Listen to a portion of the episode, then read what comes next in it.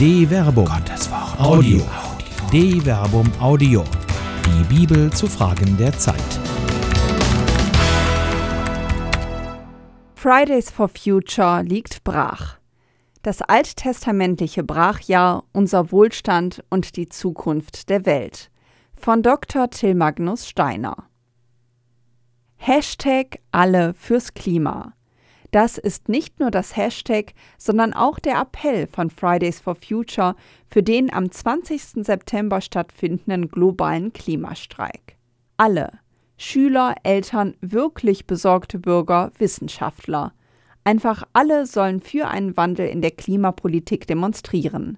Dieses Event soll zu einem Zeichen werden. Mögen daran viele teilnehmen, aber es bedarf keiner Zeichen mehr. Man kann noch so laut auf den Boden stampfen, wenn man selbst nicht die Veränderung lebt, die man sich wünscht. Wo ist der Gewinneinbruch auf den Kurzflugstrecken? Gibt es eine sichtbare Verringerung des Plastikmülls? Es reicht nicht, für einen Wandel in der Klimapolitik zu demonstrieren. Man muss diesen Wandel auch im eigenen Leben demonstrieren. Sonst ist ein Protestruf nur ein Lippenbekenntnis. Wer meint, dass der eigene Lebenswandel im Angesicht von Kohlekraftwerken, Kreuzfahrtschiffen und der Fleischindustrie irrelevant ist, der hat selbst schon den Glauben an die eigenen Ideale verloren. Eine solche Brache der Ideale ist weder ökonomisch noch ökologisch sinnvoll.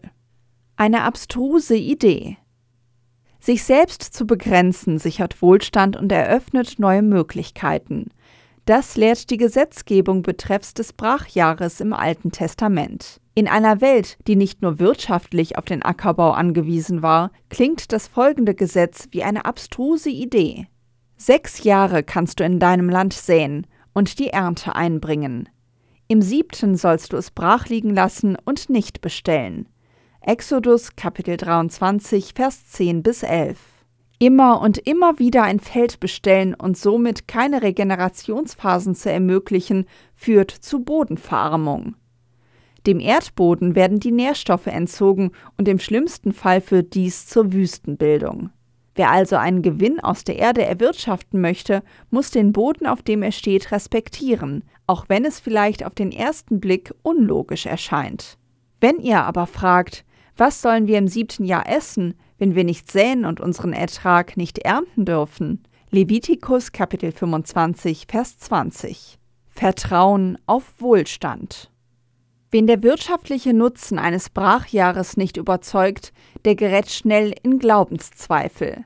Das zeigt sich auch in der Thematisierung des Brachjahres im Buch Levitikus. Und die Antwort auf die gestellte Anfrage ist zweiteilig.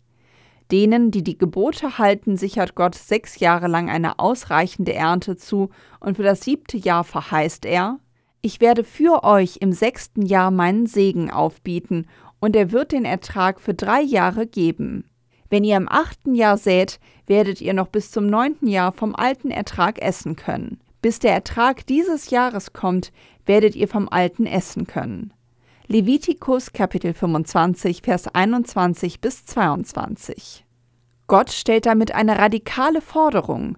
Israel solle sich in völlige Abhängigkeit von ihm begeben und auf seine Fürsorge vertrauen. Als Fürsorge verheißt er nicht nur eine reiche Ernte im sechsten Jahr, sondern er gebietet und verheißt, dass die Erträge, die das Land im Sabbatjahr, also in der dem Erdboden geschenkten Ruhe, selbst hervorbringt, alle ernähren sollen. Der Sabbat des Landes selbst soll euch ernähren, dich, deinen Knecht, deine Magd, deinen Lohnarbeiter, deine Beisassen, alle, die bei dir leben.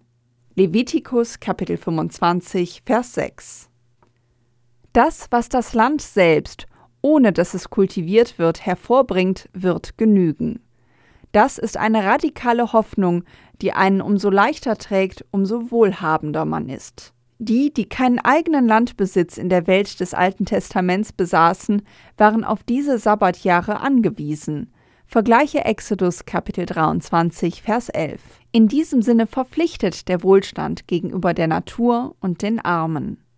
Nein, nicht alle werden für einen Wandel in der Klimapolitik demonstrieren, und die wenigsten haben bisher ihren Lebenswandel geändert.